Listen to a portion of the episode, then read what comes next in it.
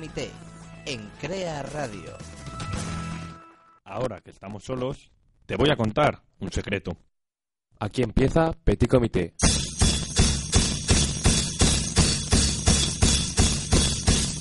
Well, you're in your little room and you're working on something good. But if it's really good, you're gonna need a bigger room. And when you're in the bigger room, you might not know what to do. You might have to think of how you got started sitting in your little room. Da, da, da,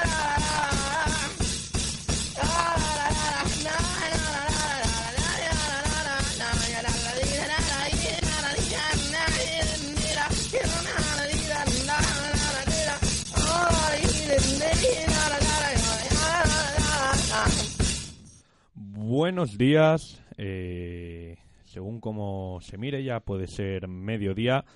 Estás eh, escuchando Crea Radio y vamos a contarte un secreto.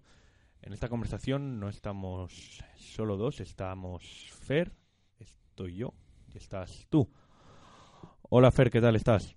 Muy buenos mediodías Álvaro y muy buenos mediodías a vosotros también. Yo estoy muy bien, con muchas ganas de empezar hoy el programa y de estar con vosotros. ¿Tú qué tal? ¿Se te ve con gafas? ¿Se te ve sano? Ya, ya puedo ver, se me, se me rompieron las gafas, pero ya estamos en plenas condiciones para empezar el programa.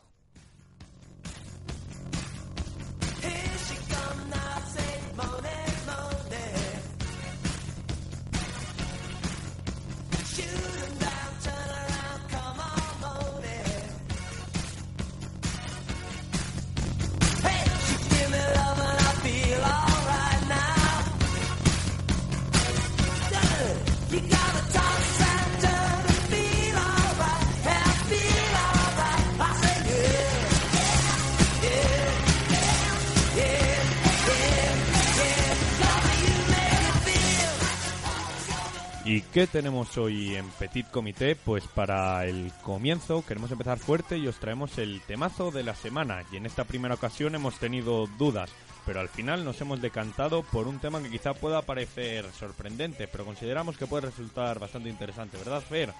Pues sí, sorprendente e impactante. No hemos querido desaprovechar tampoco la oportunidad de incluir a Pérez Reverte en nuestro programa de hoy. Además, este hombre no hace otra cosa que soltar titulares y citas que quedarán para la posteridad. Y bueno, eh, estamos viendo que, no sé si tengo problemas en mi micrófono.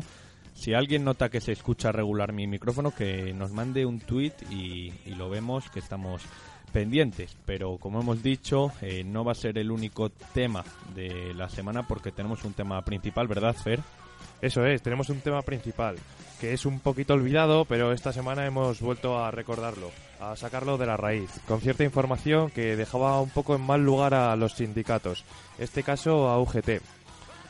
Y es lo que pasa cuando no todo el mundo está de acuerdo en investigar un tema con tanta gente en la sombra, que la información nos va llegando gota a gota y esta vez ha mojado a Rafael Eduardo Torres, miembro de UGT. Eso es. Eh, desde luego, ahora vamos a tratar de, explicarlo en condiciones, pero ahí estamos. Va a ser un tema denso, cuanto menos, pero vamos a tratar de hacerlo a menos. Pero lo que es a menos seguro es el, escopa- el escobazo. ¿Qué nos cuentas, Fer? Bueno, no podía faltar el escobazo, que a veces unas cosas por otras y dejamos la casa sin barrer. Algo que también se estila por todas las formaciones políticas, de un lado y de otro, muy español todo.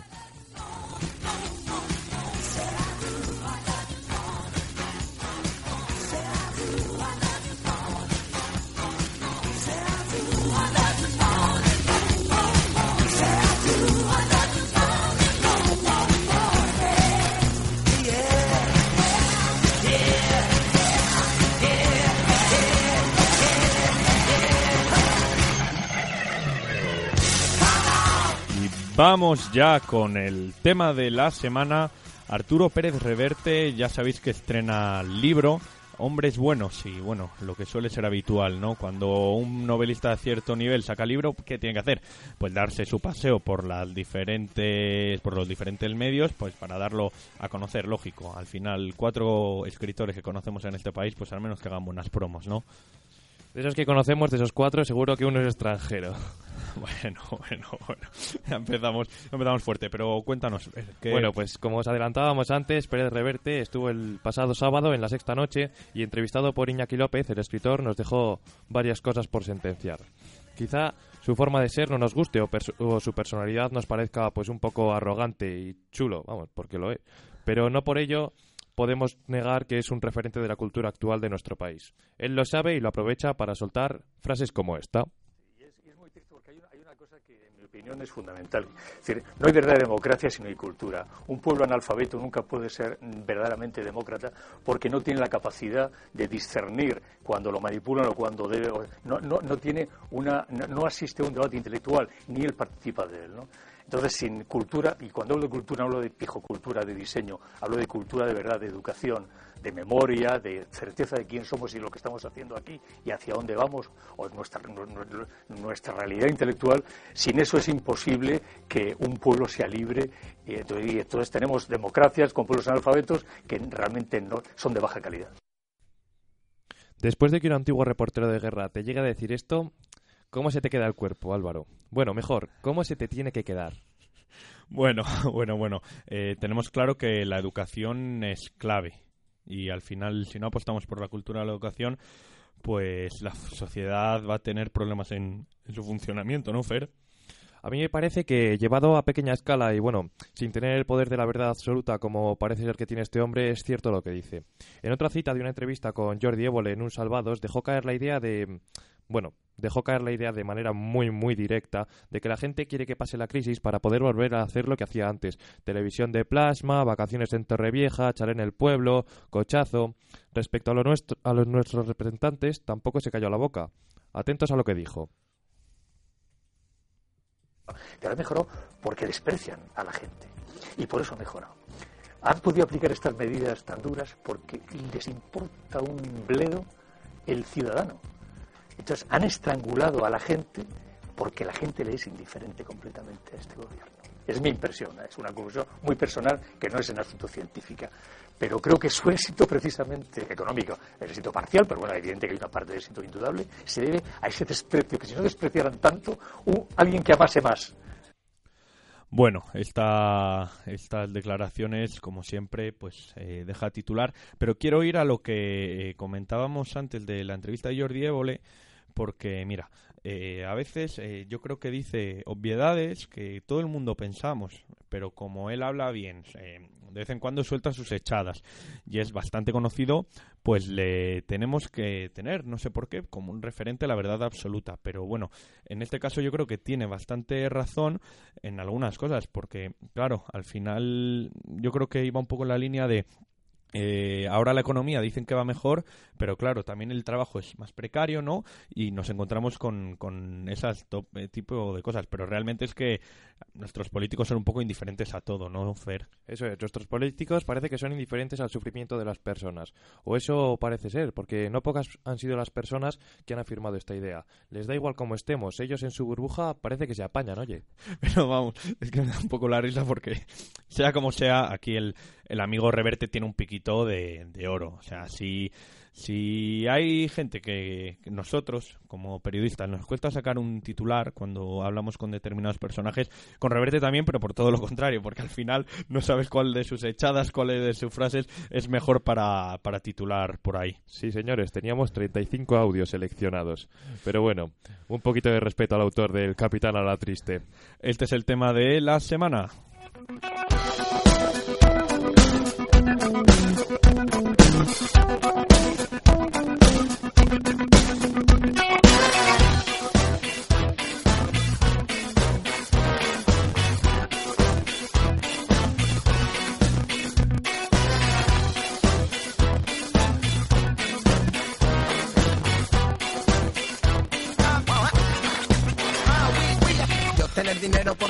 Comprar votantes, tener dinero porque yo comprar alcalde, de los carroñeros, yo ser el primero, yo tener dinero pero yo ser miserable, y hacer posibles contratos imposibles, tener aeropuertos, estatuas, esfinges, yo ser un cacique, putero y amable, yo tener dinero pero yo ser miserable.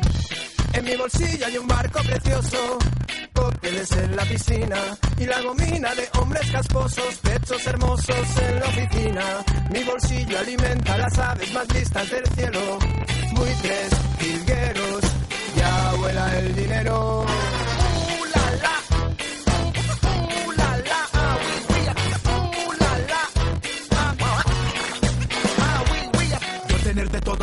Tener jefes a los que lamer el culo porque ganar dinero doble altos cargos que me echan un cable. Yo tener dinero Y ya sabéis que todos los que me conocéis en persona, eh, Reverte no es eh, santo de mi devoción, pero a veces sí que es verdad que, bueno, pues es un gran escritor, ¿no? Y tiene talento y de vez en cuando utiliza frases que, que a mí me pueden parecer válidas. Y una de ellas es la que utilizó en una frase en la sexta noche, que venía a decir más o menos que los políticos, aún a día de hoy, son cómplices y pueden llegar a besarse casi con lengua.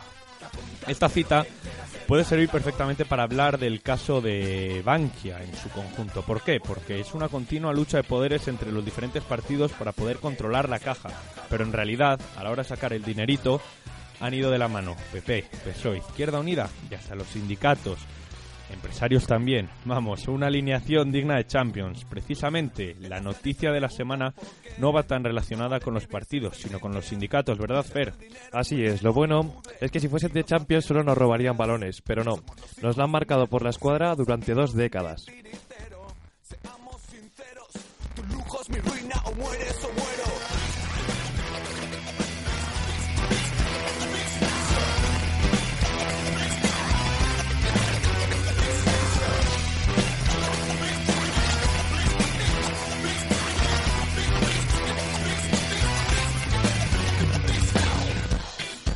Bolsillo hay un marco precioso, cócteles en la piscina y la gomina de hombres casposos, pechos hermosos en la oficina. Mi bolsillo alimenta las aves más listas del cielo. Bueno, pues como ya sabéis, yo os recordamos, esto es Petit Comité. Y lo que nos gusta es explicar las cosas de manera simple, para que lo podamos entre- entender todo. Sin muchos líos, al tema. Lo necesario, aclarando las claves. Y eso es, a veces la actualidad se queda en eso, una noticia que por la velocidad con la que se transmite eh, se queda básica, no nos aporta nada y no damos las explicaciones que ellas corresponden. Esta semana, por ejemplo, hemos vuelto con las tarjetas opacas. ¿Por qué?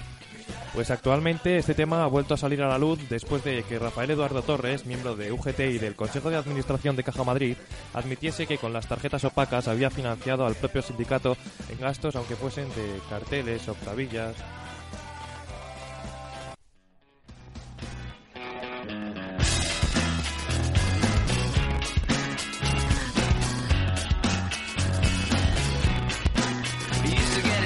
You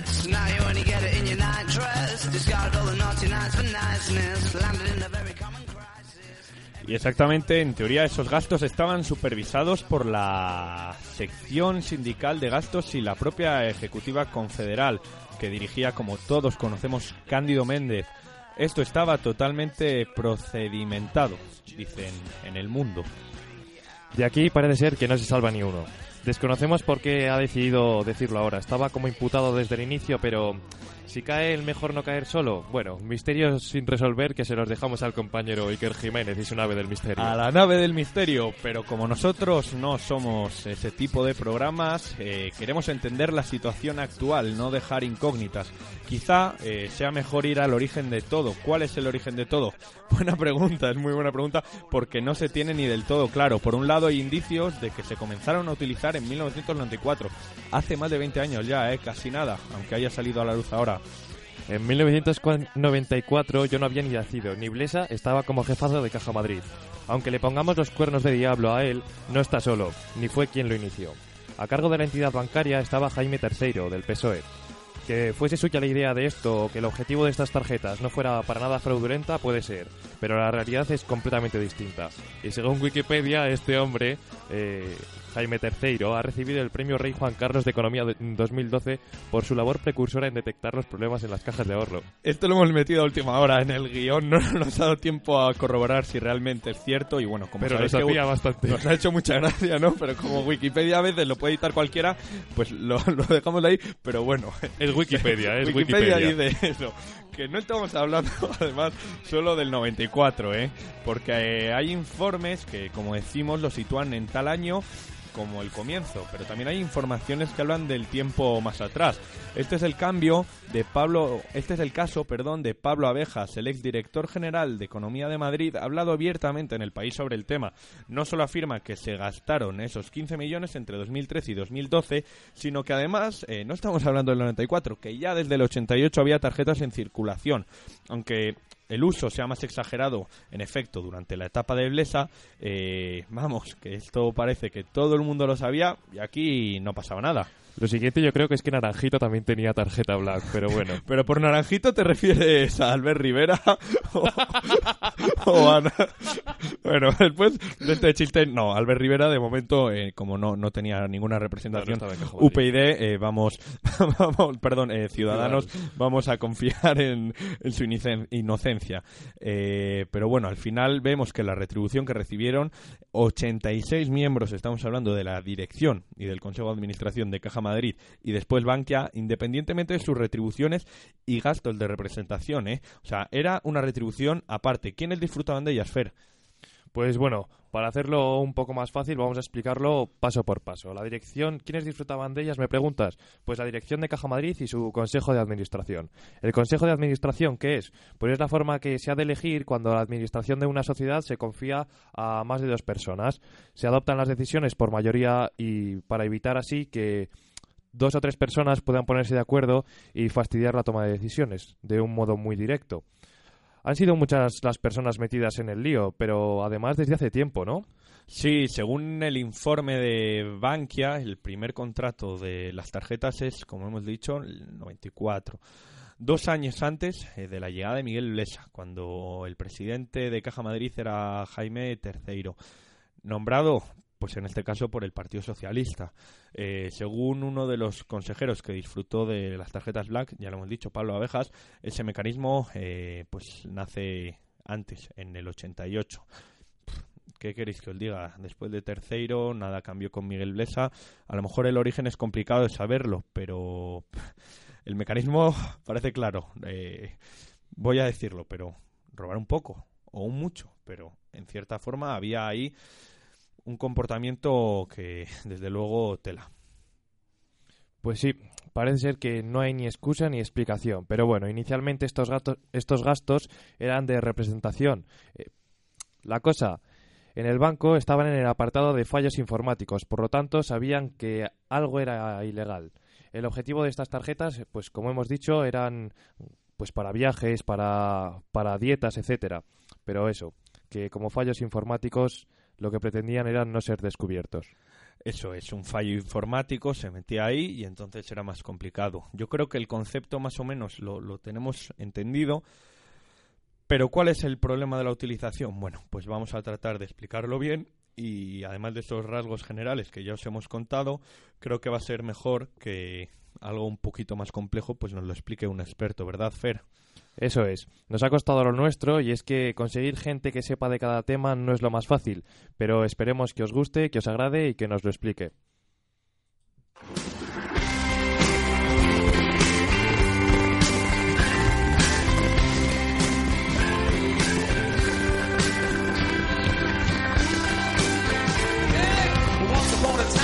So fine. bumps of time and you climb. And then you, yeah, people call, send me where now you're bound to fall. They thought they were just uh, kidding you. You used to laugh about everybody that was hanging out, and now you don't walk so.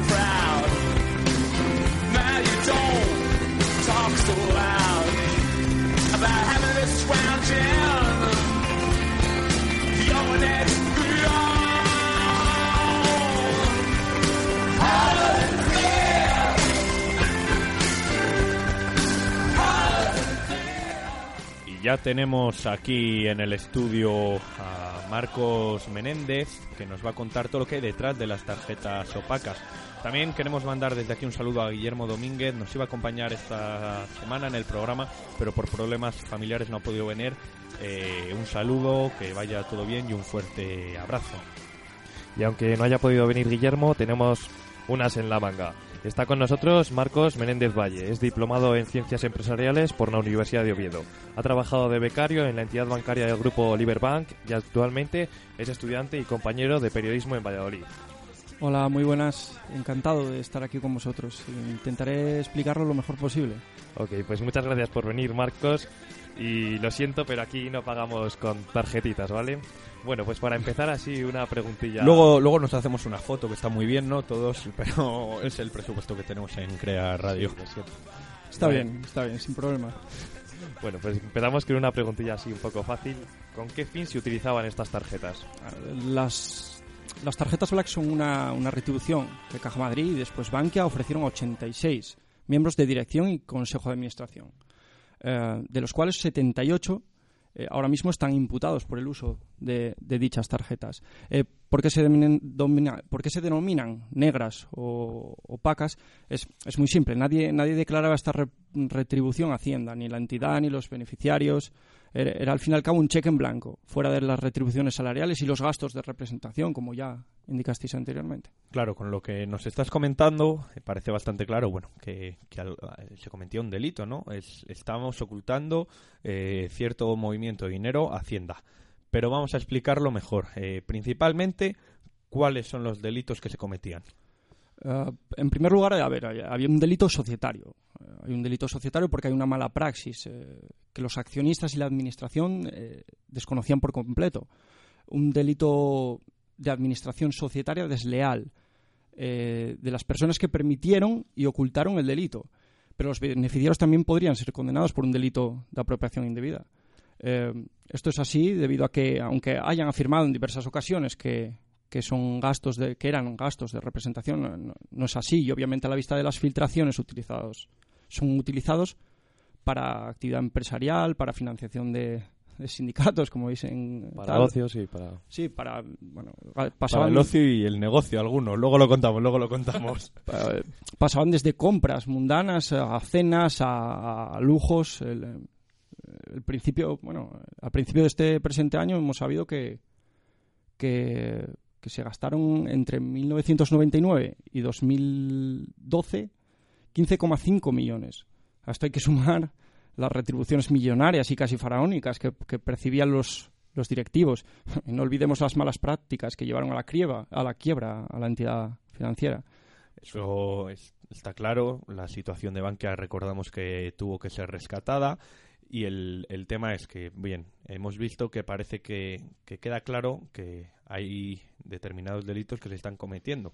Pero cuando uno hace un delito, también asume el riesgo de poder recibir una condena o, o- o algún tipo de reprimenda. Eh, Sí. ¿De cuáles se tratan? Bueno, a ver, eh, actualmente están, están en investigación. El- el- la Audiencia Nacional, eh, a la cabeza el, el juez Fernando Andreu, ya impuso una fianza de 16 millones de, de euros a Miguel Blesa, el expresidente de Caja Madrid, por por propiciar el sistema de tarjetas opacas en la entidad. Y a Rodrigo Rato, de la misma manera, que continúa actualmente continúa vinculado con Telefónica, después de, después de hacer esta mala praxis en, en Bankia. Continúa vinculado con Telefónica y hasta hace bien poco era asesor del Banco Santander. Eh, está acusado de los mismos delitos y, y ha tenido que abonar una fianza de 3 millones. Rato y según los peritos del Banco de España designados por la Audiencia Nacional, tuvieron, y, cito, literalmente voluntad clara, voluntad clara de no revelar la existencia de las tarjetas. Y bueno, también, obviamente, los beneficiarios y, esta gente que, los, se encargó de ocultarlo eh, cometen un delito fiscal. El juez y la Hacienda deberá sancionar. Caja Madrid y Bankia no declararon estas tarjetas a Hacienda. Claro, y estamos viendo que, parece un, un, caso bastante claro, pero también es complejo para poder medir. Eh, una de las polémicas que hemos comentado al comienzo del programa es el caso de miembros de partidos o de sindicatos que utilizan las tarjetas para realizar algunos gastos de- del partido del sindicato. Hay confirmación ya de, uno de los que la han utilizado por parte de UGT. ¿Qué riesgo eh, tiene ahora UGT de, tener problemas? ¿Influiría en el sindicato de alguna manera o no? Hombre, eh, está claro que debería influir de alguna manera. Bueno, es, un, es un escándalo que va más allá de las tarjetas y de, y de la malversación. Estamos hablando de que luego el- lo que se denomina el caso Bankia, que, que- lleva a la quiebra a, un- a una entidad financiera, una- a lo que era una caja. Bueno, debería dar consecuencia a, eso, con- debería tener consecuencias judiciales, pero también políticas, obviamente. 27 de las tarjetas pertenecían a miembros de, del PP, 15 al PSOE, 5 a Izquierda Unida, 11 a sindicalistas. A ver, eh, eh, ahora mismo UGT está diciendo que, si, se demuestra que Rafael Torres eh, cometió un cometió dolo, si, si la Audiencia Nacional considera que cometió dolo, cometió delito, pues pues deberá la UGT lo devolverá, ¿no? Pero bueno, con respecto a UGT es, un claro síntoma de lo, de lo alejada que está de la, ciudadana- de la ciudadanía y, y sobre todo de los trabajadores que representa. Claro, claro, es que es uno de los problemas que representan unos trabajadores de los cuales se están forrando. Bueno, pero vamos a un poco más concreto. ¿Cuál sería el funcionamiento, vamos, o cuál ha sido el funcionamiento de esas tarjetas black o de esas opacas? Eh, bueno, eh, yo, eh, yo iría incluso más allá. Iría incluso más allá porque eh, creo que el funcionamiento de, o, la, o la causa del el por qué están. el em, la causa por la que están eh, estas tarjetas eh, opacas eh, viene más allá, viene, viene relacionado con, con el, con el caso Bankia. El caso Bankia deja entrever que las tarjetas opacas solo son la punta del iceberg. Las malas prácticas empresariales que lle- llevan a falsear las cuentas anuales de la entidad para garantizar su salida a bolsa, pues como todos sabemos llevó a la quiebra a, la- a Bankia. La Audiencia Nacional el, el pasado Y mes que asesorías como Deloitte Sí. eh, Mm. de prestigio Sí. decían, sí, sí, aquí no hay problema, o sea, estamos hablando de un tema serio, ¿verdad? Sí, de, de hecho, bueno, eh, sí, el- el- claro, es que de los controles internos, como, como hablaré, hablaremos más adelante, los controles internos y externos fallaron. Y fallaron porque, porque parte de, de- de ese problema, parte de ese problema es eso, las tarjetas opacas, es, es- son, son, al fin y al cabo son... eh, son pagos que hacen a, a los que tienen que controlar a los directivos. O sea, son, son es, es un cheque en blanco en el que se lo dan al, al Consejo de Administración para, para eso. Ok, pues has dicho que son la punta del iceberg, entonces, de algo mucho más grande. Entonces, de algo mucho más grande llamado caso Bankia. ¿Podrías comentarnos algo sobre él? Sí, sí. eh, Actualmente la, la Audiencia Nacional, bueno, el pasado mes, eh, impuso 800 millones de euros de fianza en concepto de responsabilidad civil para, asegurar posteriores sanciones que puedan derivar de, de la posible condena. Una fianza que debe abonar, eh, debe abonar Bankia, el Banco Financiero y de Ahorros, eh, que es la empresa matriz de Bankia, y los directivos responsables de su salida a bolsa. Rodrigo Rato, José Manuel Fernández Norniella, José Manuel Oliva, Francisco Verdú. ¿Y quién debería evitar esto? O sea, si ha pasado es porque alguien ha hecho la vista gorda, ha levantado la mano. Claro. La gente, bueno, y como decías, que es que gente que no, por, digamos la palabra robar, gente que no ha robado, pero ha permitido que se robe, también está cometiendo un delito, ¿no? Claro, claro, eso ¿Y es. quién debería evitarlo? A- a ver, en, este- en estos, en los momentos, eh, bueno, en una empresa, vamos, hay, hay dos controles que se encargan de asegurar que, que la imagen fiel de, de las cuentas anuales de la, de la empresa se cumpla, ¿no? Ahí es una parte que es el control interno. El control interno, pues, pues ha fallado estrepitosamente y es fácil asegurar por qué. Los altos cargos tienen retribuciones casi insultantes por su desmesura cuantía.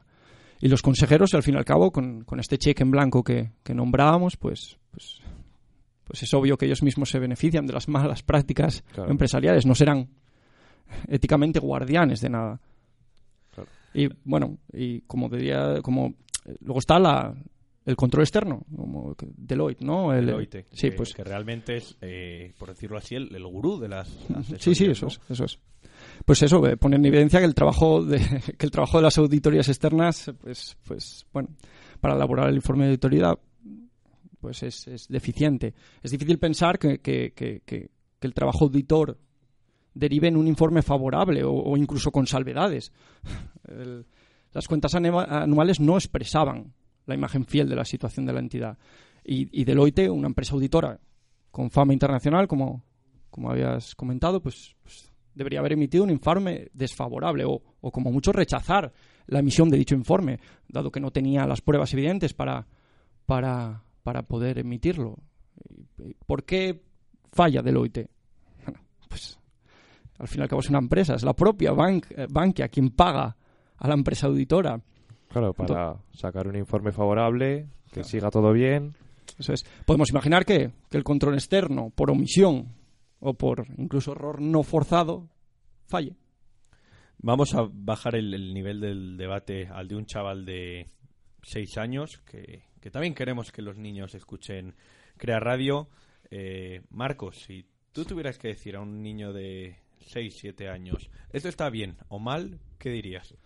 Hombre, obviamente está mal, ¿no? Es, es, es como si, si, al, si al niño le pones, le pones, no sé, un, un bol de, de chucherías y, y le dices que lo cuide, ¿no? Y que puedes comer eh, hasta llegar a 100, pero Sí. ya está, a partir de 100 no. Eso es, eso es. La 101 explota. Claro, él no va a cuidar de eso, no va a cuidar de, de esas chucherías, se las va a comer, al fin y al cabo. Pues, pues es lo mismo, son empresas que, que al fin y al cabo han hecho eso. Pues muchísimas gracias. Yo creo que ha quedado bastante claro. Encima lo has tenido que preparar todo a la carrera, Marcos. De verdad, eh, Bueno. estamos tremendamente agradecidos. Dile algo, Fer. Pues te veo fuera, valiente. No, de verdad. Muchísimas gracias por venir y por el esfuerzo, de verdad. Nada, a vosotros por Que la oportunidad. cuenta. Pues muchísimas gracias, Marcos. Ya, ya cuando tengamos más jaleos de estos te, te llamaremos. ¿eh? Encantado, placer. encantado.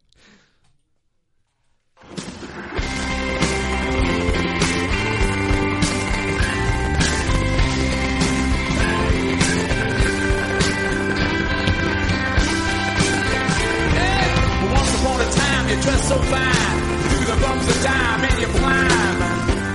And then you. Yeah, people call, everywhere now you're bound to fall. They thought they were just uh, kidding you. You used to laugh about everybody that was hanging out. And now you don't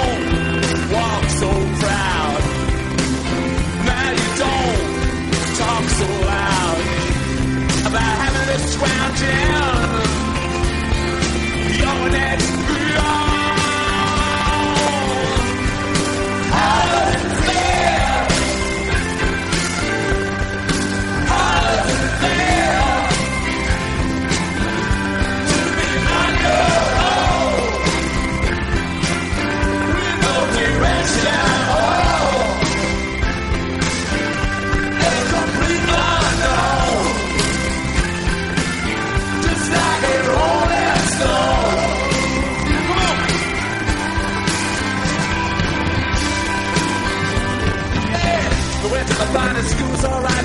But but you know you're only used to get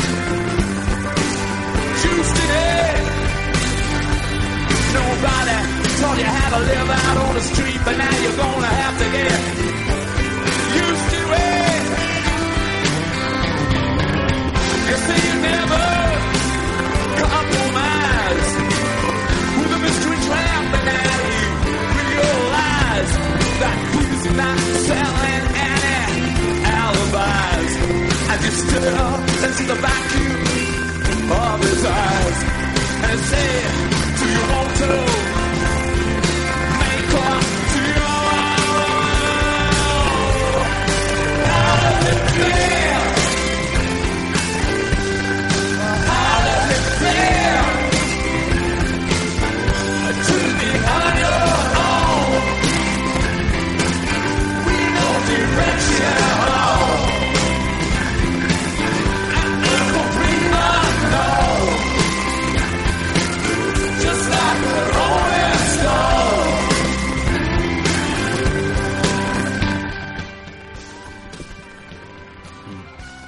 Qué bien explicadito todo. Eh, ahora ya quizás sea más importante, sea necesario hablar de los verdaderos protagonistas, ¿verdad, Fer?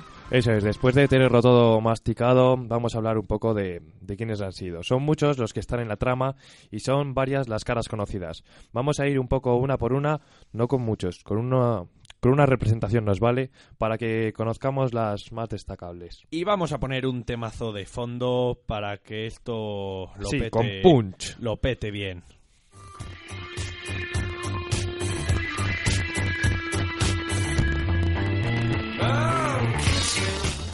Mr. Rodrigo Rato, quien fuera expresidente de Bankia, retiró en efectivo en cajeros automáticos 16.000 euros, siempre en importes de 1.000 euros, entre enero de 2010 y mayo de 2012. No está mal, ¿eh? Rato gastó 99.000 euros en más de 526 movimientos. Con el número 2 a la espalda, Miguel Blesa. En total dedicó unos 75.000 euros en hoteles y más de 70.000 euros en viajes. Ole tú. Ole, ole y ole, pero cercano a lo Borbón y amigo de lo opaco está Espotorno, quien se gastó 6.375 euros en ropa de la sastrería Justi el 12 de enero de 2007, un total de 23.617 euros en el corte inglés y en una gasolinera, en la misma 4.748. Le debía gustar mucho esa gasolina. Vamos con el centro del campo. José Antonio Morán Santín, el ex, vicepresidente del Banco y de Telemadrid, empleó su tarjeta para efectuar 456.520... pa- Vamos, para facturar 456.522 euros, de los cuales 366.350 son extracciones de efectivo, vamos, en efectivo de cajeros automáticos.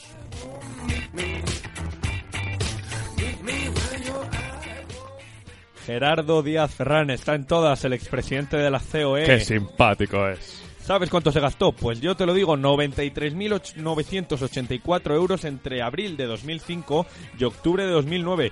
Prácticamente solo se, lo gastó en eso, ya que son 56 de los 64 cargos de la tarjeta. Especifico que me he colado. Es en restaurantes, amigos. Y para terminar, y no hacerlo muy denso, acabamos con Amat. Puede que, el que sea el último, pero sin duda no, menos el, no es el, más, el menos importante. Era parte del Consejo Ejecutivo de Caja Madrid. Y se gastó 15.000 euros en arte, 10.000 en joyas, 21.000 en tiendas, y du- vamos, de tiendas de duty free y 83.500 sacándolos del cajero. Mira, eh, es que hasta gastan en tiendas sin impuestos, vaya cracks. Sí, sí. Imagínate que llegan a cobrar.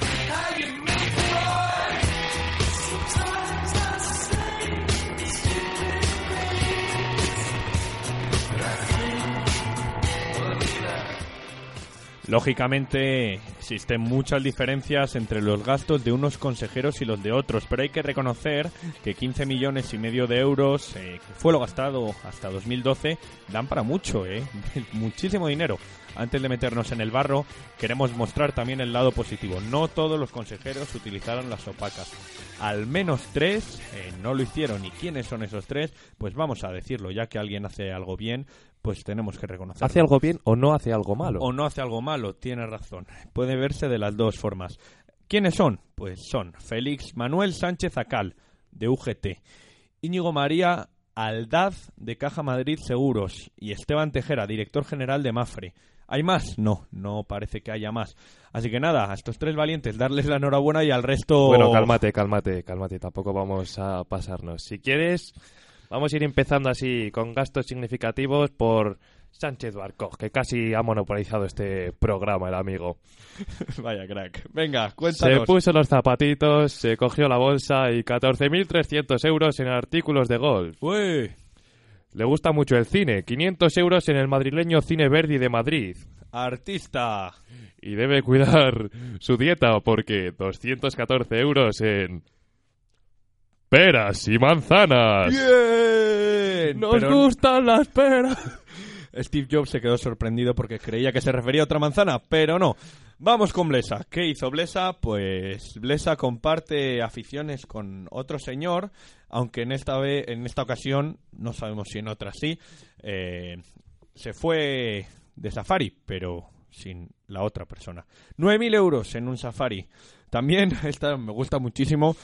Pasa calor, ¿no? Ble- Blesa en verano y necesita refrescarse. ¿Qué hace? Pues 1.543 pavos se fueron en heladerías. Ojalá le supiesen buenos, porque vamos. Y este es un testimonio, es algo, bueno, es una bobada, pero me hizo gracia. 20 euritos han caído en cabinas telefónicas. El, el tío no veía claro lo del móvil. ¿Por qué será? ¿Cómo lo hace? Intento instalar WhatsApp, me han dicho en una. Vamos, Cuéntanos del potorno.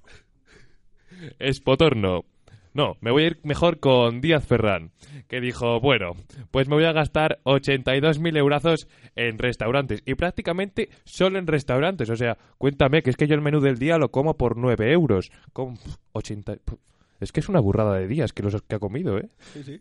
Ahora está la carne comiendo el menú del día. y letras está en 5.50, ¿eh? Le da para unos cuantos, ¿eh? Hola, es un crack. Bueno, me has dejado a mi espotorno, no tengo ningún problema porque hay cosas bastante curiosas. Por ejemplo, lo que hemos comentado antes, ¿no? 6.375 euros en una exclusiva tienda de ropa del barrio Salamanca. 15.000 euros en electrodomésticos. Dejó la cocina chula, pero a mí me ha decepcionado en algo. ¿Sabes por qué? Porque se ha Cuéntame. dejado 500 euros en Ikea. Espotorno, tú no puedes comprar en Ikea, hombre. Ikea es para otro tipo de gente. 500 euros te da para tres baldas Smurfit y nada, un par de sofás. Y un Sí, poco de salmón de- para la entrada que lo venden. Eh, cuéntanos rato. Rato, pues se pasó un rato muy agradable, debe ser, porque se gastó 2.100, perdón por el chiste malo, 2.162 euros en clubes, bares y salas de fiesta.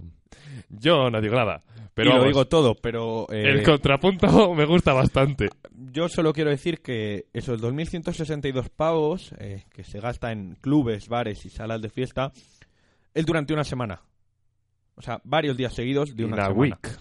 Así que bueno, eh, es duro, ¿no? Porque tenía que sacar adelante un- una caja de ahorros que hacía aguas. y Pero también tenía que sacar adelante el club.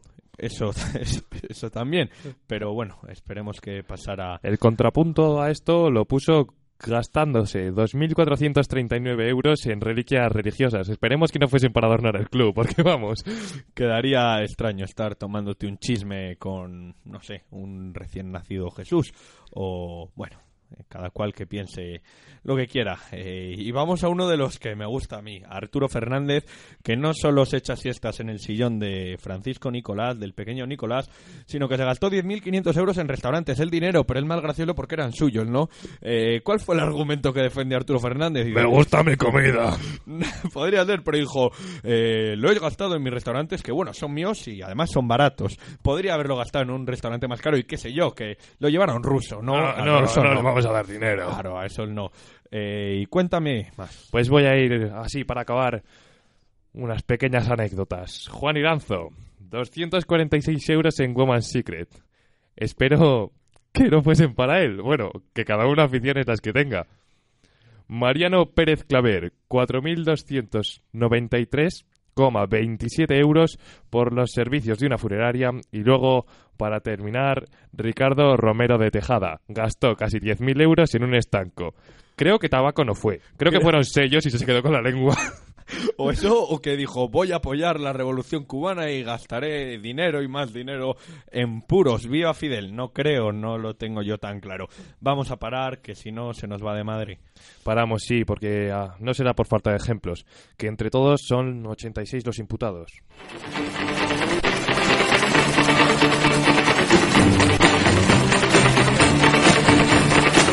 Si yo tuviera una escoba,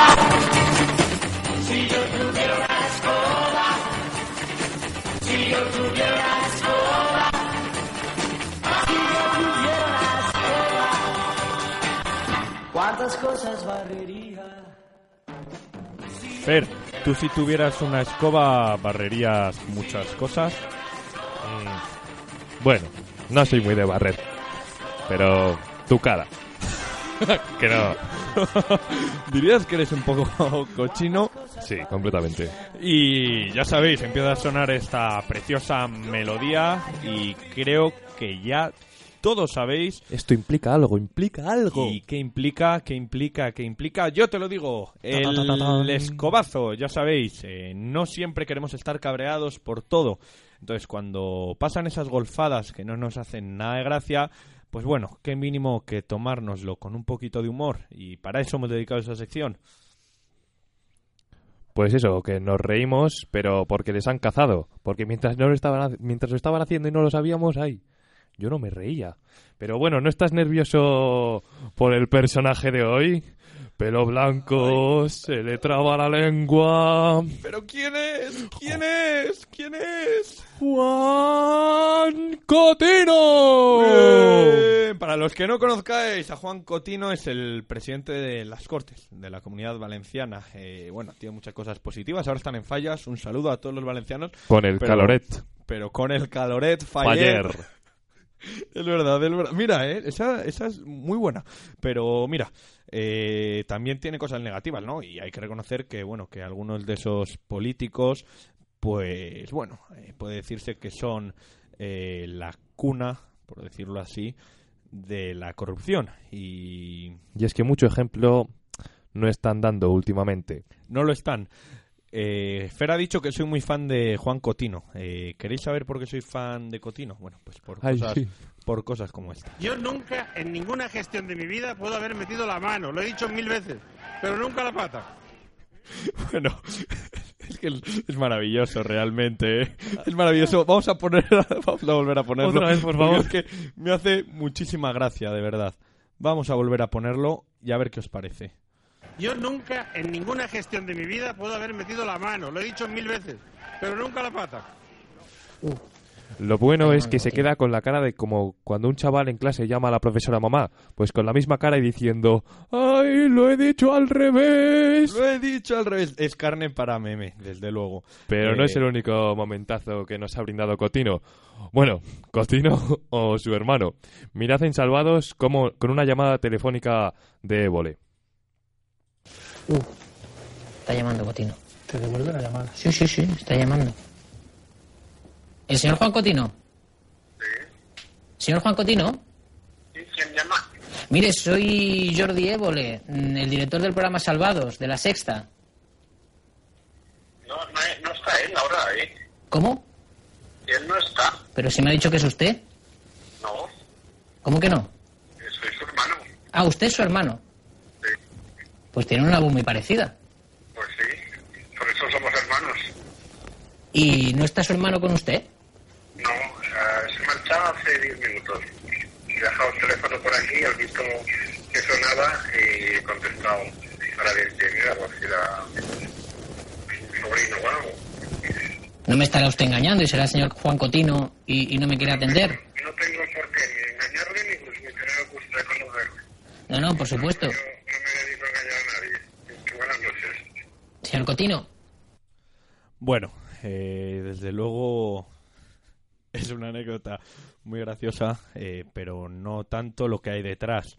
Esto ya es de hace bastante tiempo, fue de aquel Salvados que, que hizo Évole para recordar y para explicar todas las cosas que no se sabían del accidente de Valencia de metro, que fue un auténtico drama humano y bueno, Cotino no quiso hablar de ninguna de las maneras ni tuvo ninguna intención de aclarar eh, qué ocurrió.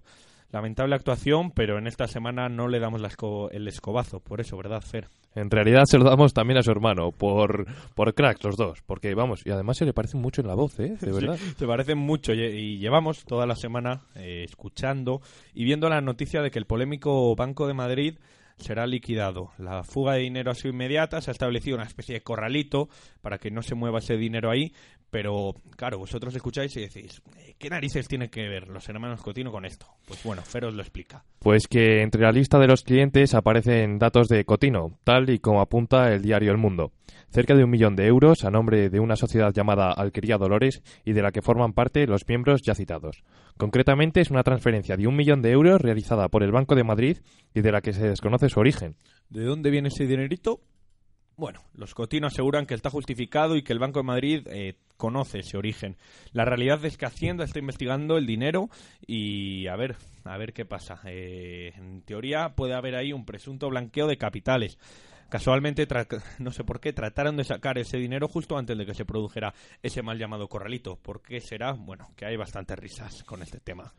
Eso es así, así que, querido Juan Cotino, el escobazo de esta semana te lo, te, te lo llevas tú, por Champion. Y disfrútalo, hombre, que para eso está.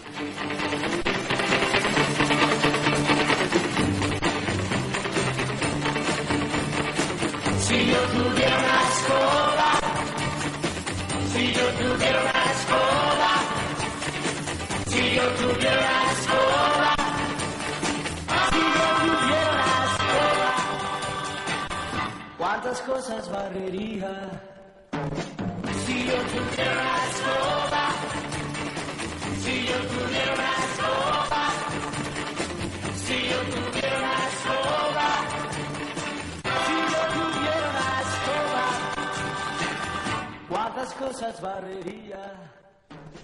Y ya toca ir cerrando el programa. Fer está triste, está llorando, pero bueno. No está llorando Pues- por eso, en realidad está llorando de agradecimiento. ¿Agradecimiento a quién? A Raúl González, casero. Raúl, eh, miembro de ACUP Radio, de la radio palentina, que nos ha hecho un auténtico favorazo y una sorpresa que nos ha gustado muchísimo. Y es que se ha currado los jingles que habéis escuchado al comienzo del programa. No solo de Petit Comité, también de Crea Radio y de la gran mayoría de los programas que aquí estamos. Así que de verdad, Muchas gracias, Muchas Raúl gracias, González. Raúl. Te damos un abrazo. Es Raúl González Casero, no González Blanco. Ese es el que jugó en el Real Madrid. Y también queremos También acordarnos está de... en la radio, me han dicho ese. ¿Qué? Que también está en la radio ese, me han dicho. Bien, bien, bien. Vaya tela. Eh, también queremos mandar un, un saludo eh, a Alejandro Martín Goizueta, Alex. eh, todas las semanas le tenéis escribiendo eh, textos de gran calidad para, para Crea sobre la actualidad, lo liga con la música. Me ha dicho que le gusta mucho que digamos tantas veces la palabra amigo. Aquí hay mucha amistad, así que Amigo. un abrazo, amigo. Amigo mío, solo tú encuentras leña, dicen por ahí. Por nosotros, no, no me acuerdo de la canción. Pero Amigo mío, Digo, solo tú encuentras leña. Pues no encuentra leña, pero a veces da leña. Esta semana ha dado leña Fátima Bañez. Os recomiendo encarecidamente que le escuchéis. Y Fer, redes sociales, que ya nos vamos. Pues recordaros que en Facebook somos Petit Comité y que también estamos en Twitter bajo el nombre también de Petit Comité, que es nuestro programa, y nos podéis encontrar también en www.creainfo.es, que es de donde supongo que nos estáis escuchando, si no mal lo hacéis. Fer, muchísimas gracias por acompañarme otra semana aquí. Eh, todavía no nos hemos pegado, poco queda ya. No nos hemos pegado, pero por plural, porque tú a mí sí.